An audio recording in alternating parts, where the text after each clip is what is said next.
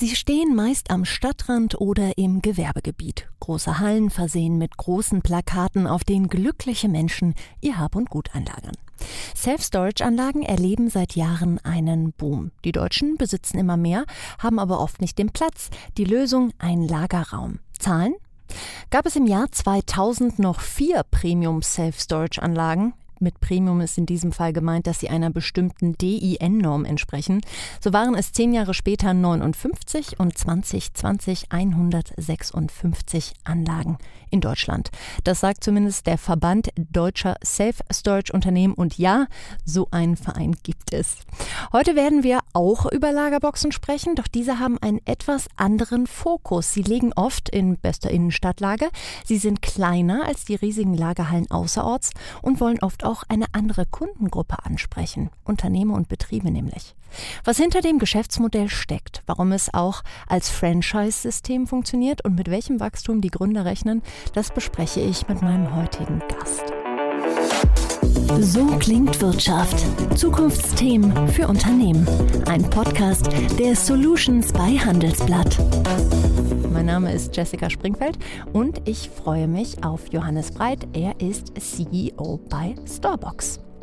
Ja, Storage-Boxen gibt es schon, sogar immer mehr. Darüber haben wir gerade gesprochen. Johannes, ähm, trotzdem habt ihr gegründet in dem Bereich.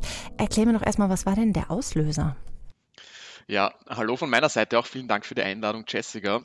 Äh, völlig richtig, wir haben in diesem Bereich gegründet, obwohl es tatsächlich ähm, sehr viel Competition gibt. Auslöser war tatsächlich, dass ich damals als Student in einer kleinen Wohnung gewohnt habe und in dem Haus, in dem, es ein Mehrparteienhaus, ähm, im Keller immer jemanden gesehen habe, der dort Kisten herumgeschleppt hat von A nach B äh, und ich den aber nicht kannte. Und irgendwann habe ich ihn gefragt, was er äh, in diesem Keller macht und er hat mir gesagt, dass die Dame von der Türe 8a äh, dieses Kellerabteil an ihn vermietet, weil er Mechaniker ist ums Eck und zu wenig Platz hat.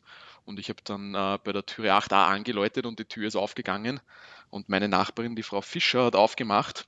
Äh, ihres Zeichens eine über 80-jährige Dame, die ihre äh, Pension äh, aufgebessert hat, indem sie ihr Kellerabteil vermietet hat.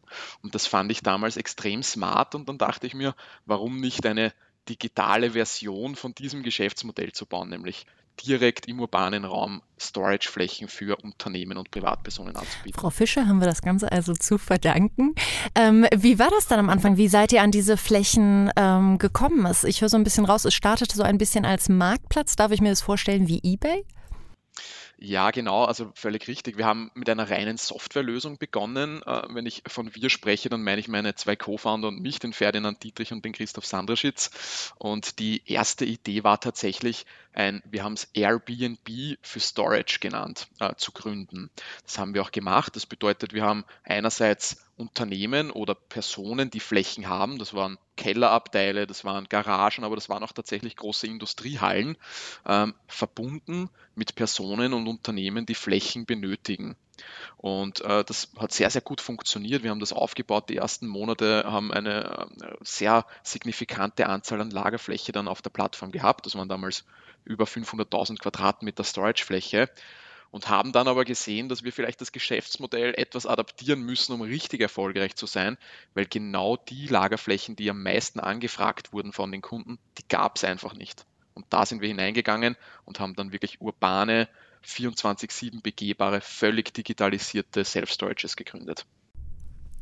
Jetzt ist die Vorstellung, ähm, die ihr damals hattet, eben Unternehmen anzusprechen. Ich habe es auch speziell in Köln, wo ich wohne, mitbekommen, dass einfach die Innenstadtflächen so teuer sind, dass viele Handwerksbetriebe raus müssen sozusagen aufs Land, aber eben ihre Kunden weiter in der Stadt sitzen haben und dass es für die einfach gut ist, wenn sie dann so ein Lager haben, wo sie mal schnell hinfahren können, wenn irgendwas fehlt, irgendwelche Teile, die sie abholen müssen, etc. Ähm, das war am Anfang auch so eure Kernzielgruppe. Ist sie das heute immer noch? Könnt ihr sozusagen sehen, ja, das sind tatsächlich die Leute, die auf dieses Angebot anspringen oder sind es doch wieder viele Privatleute, die ihre Sachen einlagern? Also tatsächlich waren es von Anfang an, also wir haben die ersten Standorte in Wien gegründet, wo wir auch unser Headquarter haben. Mittlerweile haben wir ähm, über 130 Filialen in, in der Dachregion.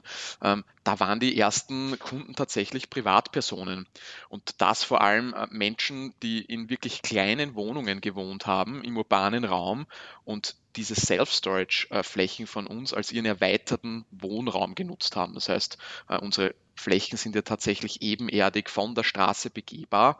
Da haben dann die Leute ihren Kinderwagen zum Beispiel reingestellt oder ihr Fahrrad oder so Themen des alltäglichen Lebens, weil wir einfach so nah am Kunden waren. Ähm, aber natürlich haben auch ganz viele Unternehmen diese Dienstleistung in Anspruch genommen, eben genau wie du richtig sagst, Handwerksunternehmen, die Ersatzteile dezentralisiert, das bedeutet an vielen Knotenpunkten lagern äh, wollen, um Wege zu verkürzen, Kosten zu minimieren und CO2 äh, neutraler zu sein, äh, bis hin zu großen äh, Versandunternehmen, zum Beispiel eine DPD, die die zweiten Zustellversuche ihrer Pakete bei uns in den Standorten macht. Oder zum Beispiel auch IKEA.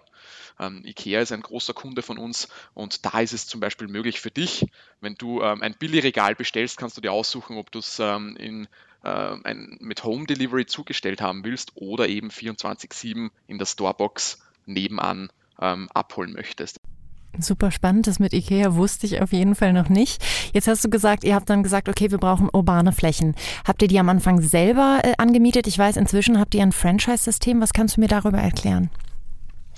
Ähm, also grundsätzlich ist es so, dass wir alle Flächen, die wir haben, anmieten. Das bedeutet, dass wir versuchen, so asset-light wie möglich zu sein, das heißt relativ ähm, kapitalneutral sozusagen, um sehr schnell zu skalieren. Und wir haben aktuell von den 130 Filialen ungefähr die Hälfte im Eigenbetrieb und die andere Hälfte sind völlig richtig Franchise-Standorte. Und die Flächen selbst, da muss man dazu sagen, dass es ja immer leichter wird, ähm, Retail-Flächen, das heißt ähm, Handelsflächen in urbanen Lagen zu bekommen.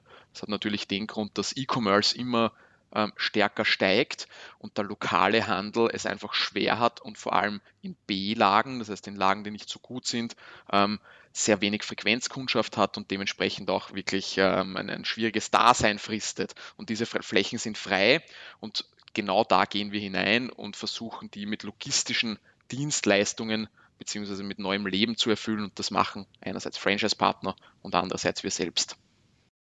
Da hat euch ja Corona so schlimm das Ganze ist, vielleicht auch so ein bisschen in die Karten gespielt, eben dadurch, dass natürlich das nochmal eine harte Zeit war für viele Einzelhändler, so wie ich das aber rauslesen konnte aus den Zahlen, dass auf Self-Storage-Anbieter eigentlich keinen Einfluss hatte. Also euer Geschäft lief sozusagen weiter, Flächen wurden frei. Ist das das, was du auch beobachtet hast? Mhm. Völlig richtig. Also wir sind natürlich auch im Austausch, äh, im Losen mit anderen ähm, Anbietern im Self-Storage-Bereich. Da habe ich immer wieder gehört, und das ist auch be äh, zu beobachten gewesen bei uns, ähm, dass das äh, Geschäft stabil blieb. Bei uns war es tatsächlich sogar so, dass wir gewachsen sind. Das hat den Grund, dass wir uns nicht als klassischen Self-Storage-Player bezeichnen würden. Wir sehen uns eher als Tech-Unternehmen im Bereich zwischen Logistik, und Self-Storage. Und vor allem deswegen, weil wir äh, genau diese Themen wie Paketzustellungen, Paketumschlag, aber auch Zustellungen von ähm, Einbauküchen von IKEA zum Beispiel in unseren Storeboxen abwickeln, ähm, haben wir da einen extremen Boost gesehen auch. Ja. Also es hat uns tatsächlich glücklicherweise geholfen. Dann lass uns über genau äh, diese Technik doch mal ein bisschen genauer sprechen. Also ich höre raus, 24-7 kann man rein, all das ist digital gelöst. IKEA kann seine Sachen reinstellen, dann muss natürlich sichergestellt werden, dass die richtige Person es auch wieder rausholt, etc. Was für Lösungen laufen da alles im Hintergrund? Mhm.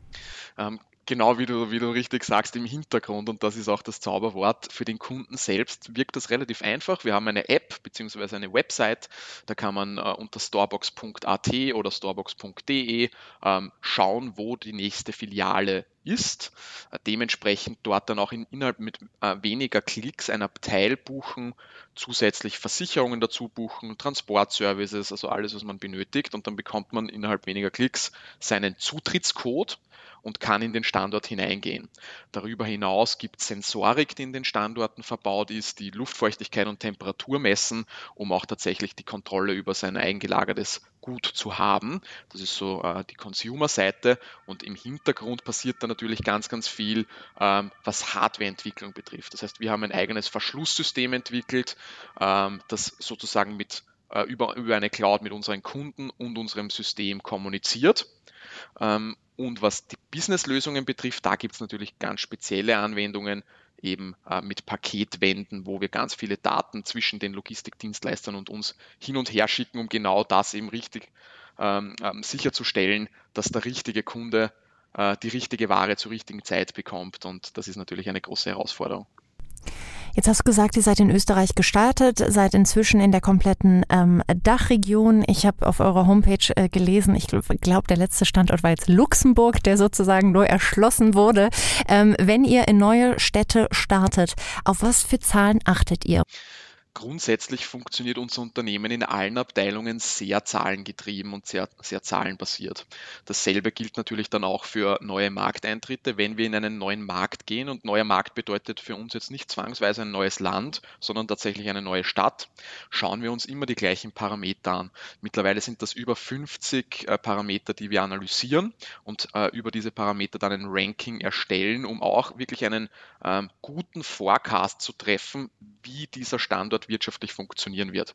Ganz, ganz wichtig ist da natürlich die Einwohnerzahl absolut.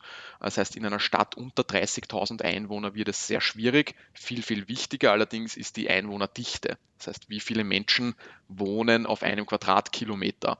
Und wenn man zum Beispiel den fünften Bezirk in Wien vergleicht, da haben wir an die 7000 Einwohner ähm, auf den Quadratkilometer, ein sehr dicht besiedelter Bezirk, vergleichbar mit Stadtteilen in Tokio zum Beispiel, dann passen da natürlich viel mehr Storeboxen hin als in einem äh, Bezirk, der nicht so dicht besiedelt ist. Aber natürlich auch Wettbewerbsdaten sind wichtig, Paketaufkommen, soziodemografische Daten, Einwohnerthematiken. Ähm, also da kommt ganz, ganz viel dazu. Und was wir uns auch anschauen, sind die sogenannten die Sinusmilieus. Das heißt wirklich die ähm, ähm, ja, die Typen von Menschen, die da wohnen, sind das Early Adopter, die da, die da wohnen, sind das eher konservative Menschen, die da wohnen. Also ganz, ganz viele Themen, die wir uns da ansehen.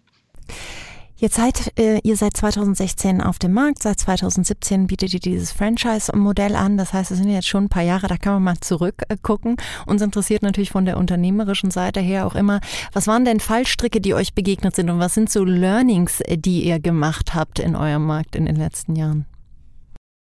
Ich denke, was eine große Herausforderung für uns war, war generell das Wachstum. Wir haben eben 2016 äh, gegründet, haben dann äh, den ersten Standort eröffnet, mittlerweile eben über 130, haben jetzt 50 Mitarbeiter in Österreich und Deutschland. Äh, das heißt, diese sogenannten Growing Pains, also wie schafft man es, eine Organisation mit der Struktur und der dazugehörigen Kultur so zu skalieren, dass alle Prozesse gut funktionieren. Skalieren ist wirklich ein Thema, das fällt hier so oft in diesem Podcast. Es ist völlig egal, ob ich mit dir spreche oder mit einem sehr alteingesessenen Mittelständler oder mit einem der ganz, ganz großen Unternehmen. Ich glaube, das ist was, ähm, über das alle sich wirklich ähm, Gedanken machen. Wenn ich jetzt auf eure Software schaue, sind das dann sozusagen Cloud-Lösungen, die sich dadurch sehr gut skalieren lassen. Du hast gerade schon angesprochen, das Thema mit den Mitarbeitern. Was hast du für ein Gefühl, was ist da hilfreich, wenn ihr skalieren wollt? Ist es einfach euer guter Ruf, weil man euch so ein bisschen als erfolgreiches Startup im Hinterkopf hat. Etwas genauer wäre super. Mhm. Klar, gern. Also ähm, was das Hiring betrifft, natürlich haben wir jetzt ähm, einen, eine gute Brand, vor allem auch durch unsere letzte Finanzierungsrunde, äh, die ja relativ ähm, groß ausgefallen ist und auch die drittgrößte in Österreich bis dato ist. Da fällt es uns natürlich jetzt mittlerweile leichter.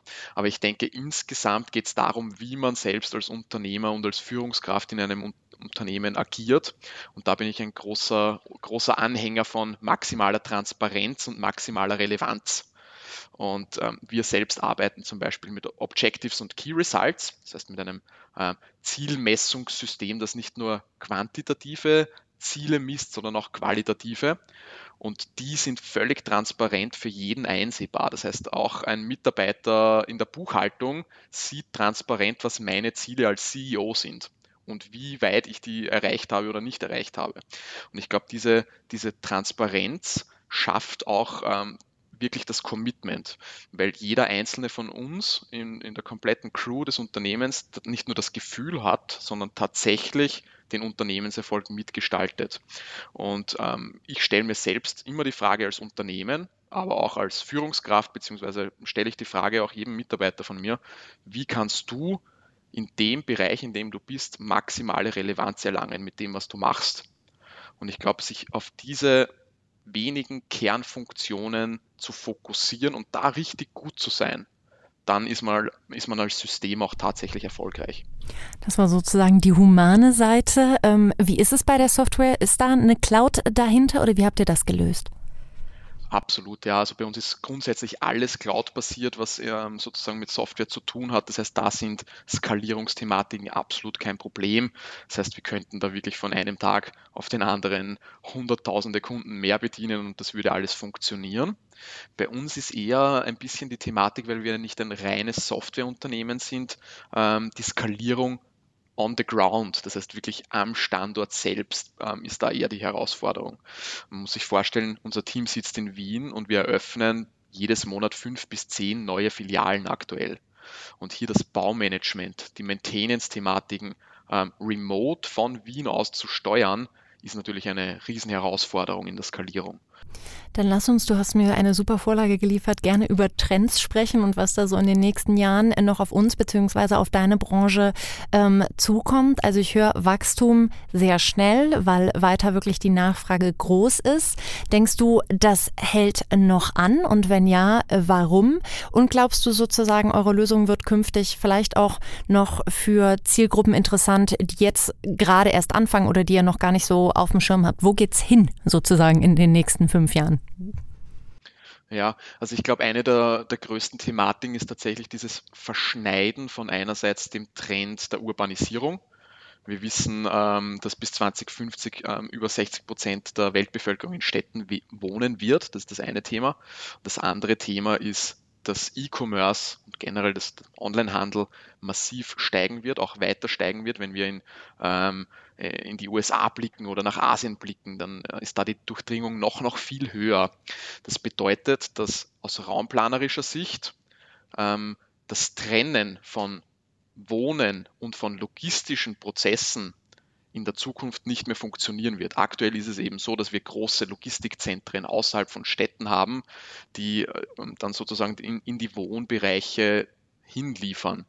Und ich glaube, dass diese Themen viel stärker verschmelzen werden ähm, und dass die Logistik wieder ganz stark in die Stadt zurückkehren wird.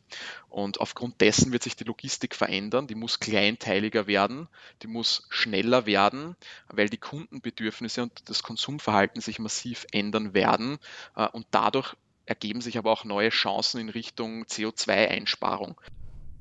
Da würde ich dir, glaube ich, zu 100 Prozent zustimmen, wenn man sieht, was inzwischen in Kurieren hier in den nordrhein-westfälischen Großstädten unterwegs ist. Wahnsinn. Die Leute sind nicht mehr gewillt zu warten. Viertelstunde für den Supermarkteinkauf ist dann inzwischen doch schon gelerntes Verhalten. Als Ausstieg vielleicht, äh, Johannes, eine seichte Frage. Wenn du so guckst äh, auf die letzten fünf Jahre, ist euch mal was richtig Kurioses passiert? Wurde mal wirklich was Kurioses eingelagert, wo ihr irgendwie erfahren habt nachträglich, ah, hm, spannend, für was die Leute so unsere Flächen nutzen. Gibt es da irgendeine Anekdote? Ja, also es gibt da einige Sachen. Also ich kann mich noch erinnern, als wir früher in einem, ich glaube, das war unser zweites Büro gesessen sind, da waren wir zehn Leute und mehr oder weniger alle sind um einen Tisch gesessen und äh, unser Kundendienstmitarbeiter hat da immer sehr, sehr kuriose Anfragen bekommen. Ähm, zum Beispiel hatten wir Anfragen von Personen, die äh, gesagt haben, sie fahren auf Urlaub und ob es möglich ist, die Katze vielleicht ähm, über die Urlaubszeit in so einer Storebox zu lagern, ja, was natürlich nicht möglich ist. Ja. Bis hin äh, tatsächlich auch ähm, ähm, ja, Personen, die im ältesten Gewerbe der Welt äh, beschäftigt sind, die gefragt haben, ob sie vielleicht unsere Storeboxen auch verwenden können, äh, um ihrer Geschäftstätigkeit nachzugehen, was natürlich auch nicht möglich ist. Also da gibt es wirklich sehr, sehr, sehr viele Anfragen immer wieder, die, die uns immer wieder zum Schmunzeln bringen, auf, auf alle Fälle. Dann vielen, vielen Dank, Johannes, äh, für deine Offenheit und Ehrlichkeit. Und du hast vorhin so schön gesagt, nach dem Motto, die letzte Finanzierungsrunde lief ganz gut. Ich sage unseren Zuhörern mal kurz, was das bedeutet. 52 Millionen habt ihr, glaube ich, letzten Monat in der B-Finanzierung eingesammelt. Herzlichen Glückwunsch nochmal nachträglich dazu. Wir werden weiter beobachten, wie das läuft und bedanken uns bis dahin sehr für das Gespräch. So klingt Wirtschaft, der Business Talk der Solutions bei Handelsblatt. Jede Woche überall, wo es Podcasts gibt. Abonnieren Sie.